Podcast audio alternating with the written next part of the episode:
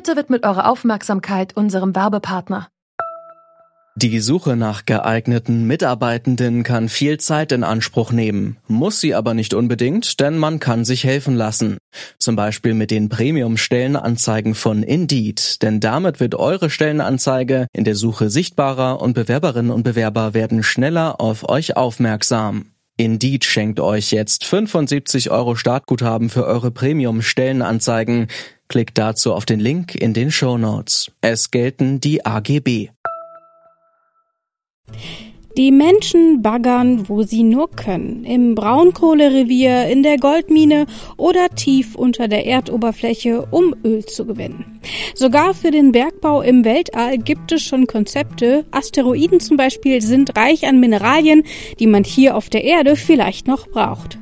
Und es gibt den Bergbau in der Tiefsee. Auch bis zu elf Kilometer unterhalb des Meeresspiegels soll in Zukunft nach Mangan, Erzen und Eisenvorräten gesucht werden. Aber wie macht man das eigentlich so tief unter Wasser? Darum geht es in dieser Folge von Zurück zum Thema. Mein Name ist Rabea Schlurz. Hi.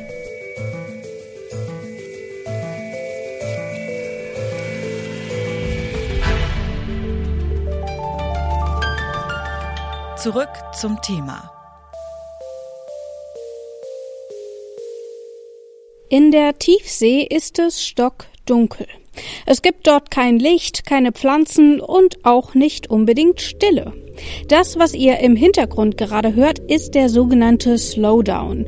Ein Geräusch, das 1997 im Pazifik aufgezeichnet wurde und vermutlich wurde es ausgelöst, als ein Eisberg langsam auf den Meeresboden herabgesunken ist.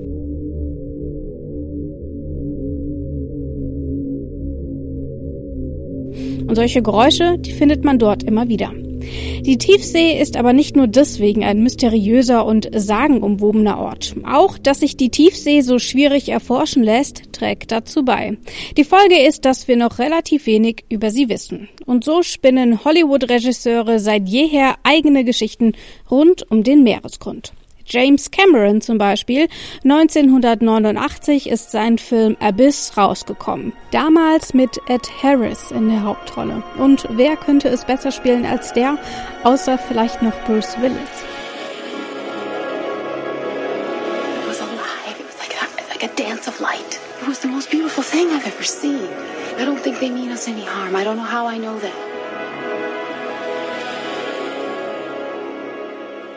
Die Faszination für die Tiefsee ist ungebrochen. Heute interessieren sich aber weniger Cineasten für den Meeresgrund, sondern neben Tiefseeforscherinnen vor allem Bergbauunternehmen. Alles, was 200 Meter unter dem Meeresspiegel liegt, gilt als Tiefsee.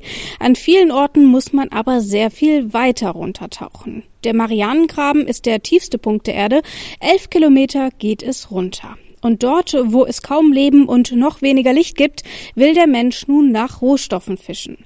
Die Idee dazu ist allerdings sogar noch älter als James Camerons Filmklassiker, hat mir Dr. Matthias Heckel erzählt. Er forscht am Kieler Geomar im Bereich marine Biogeochemie. Ja, noch gibt's ja keinen Bergbau, ähm, aber die Ideen dazu, die kreisen schon seit den 70er Jahren. Die Gebiete, die wir kennen, sind so durch Zufall gefunden worden meistens. Ähm, die sind relativ groß und ähm, es gibt die Internationale Meeresbodenbehörde. Das ist so eine UN-Unterorganisation, die dafür zuständig ist.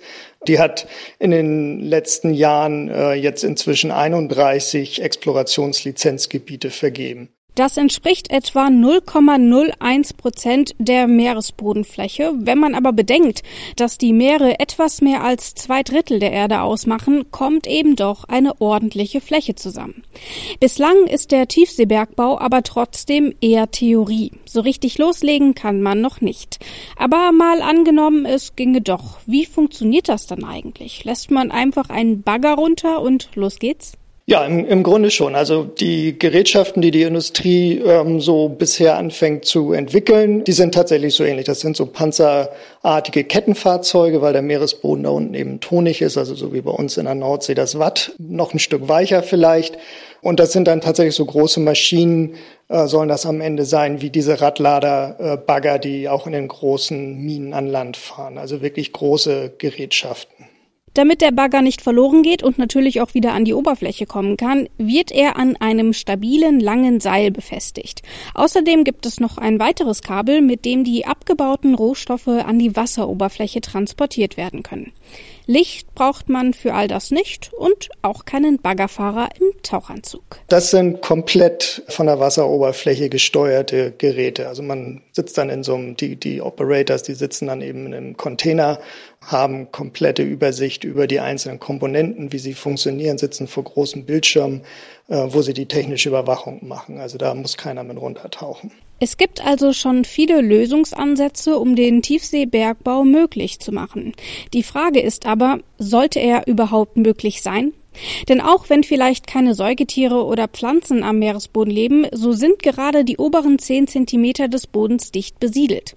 Kleinsttierchen und Bakterien, die auch für das ökologische Gleichgewicht des Meeres wichtig sind, würden beim Abbau allerdings vernichtet werden.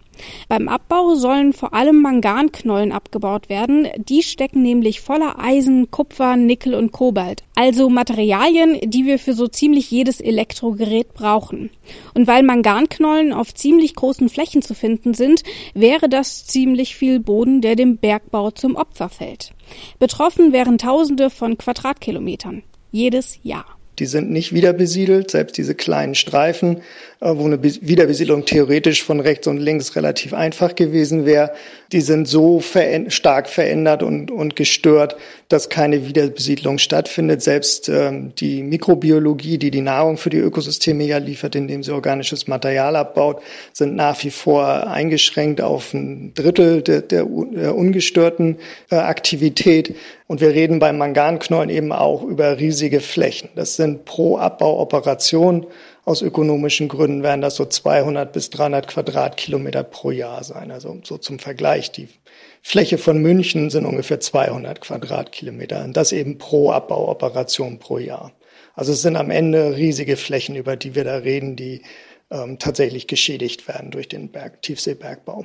Die Schäden sind tatsächlich anders als beim Landbergbau, wo man ähm, ja wieder aufforsten kann und dann vielleicht nach ein, zwei Jahrzehnten ähm, die Braunkohlegruben zum Beispiel in, in Deutschland dann zu einem Naherholungsgebiet umgewandelt werden. So schnell geht das in der Tiefsee eben nicht, weil der gesamte Nahrungs- und Energiefluss da unten sehr viel langsamer ist. Diese Schäden haben wir tatsächlich für viele hunderte bis tausende Jahre.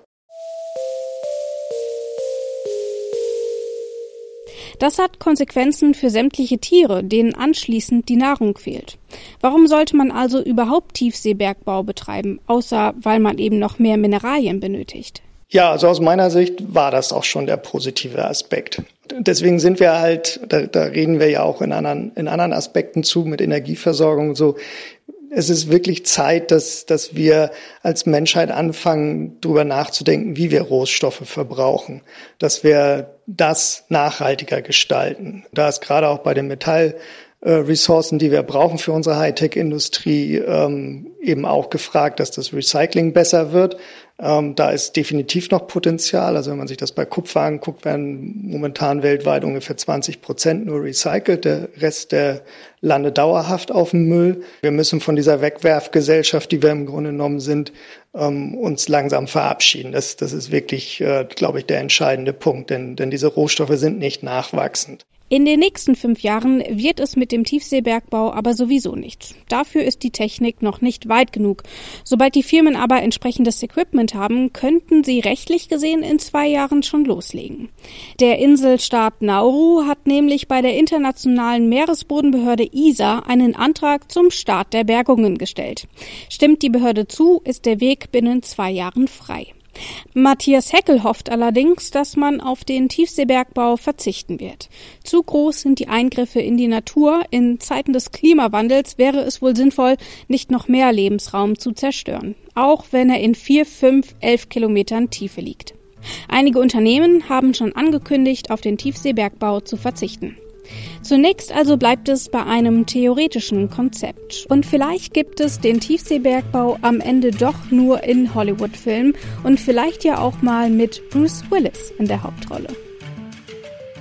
Das war's von uns für heute. Macht's gut. Bis zum nächsten Mal. Ciao.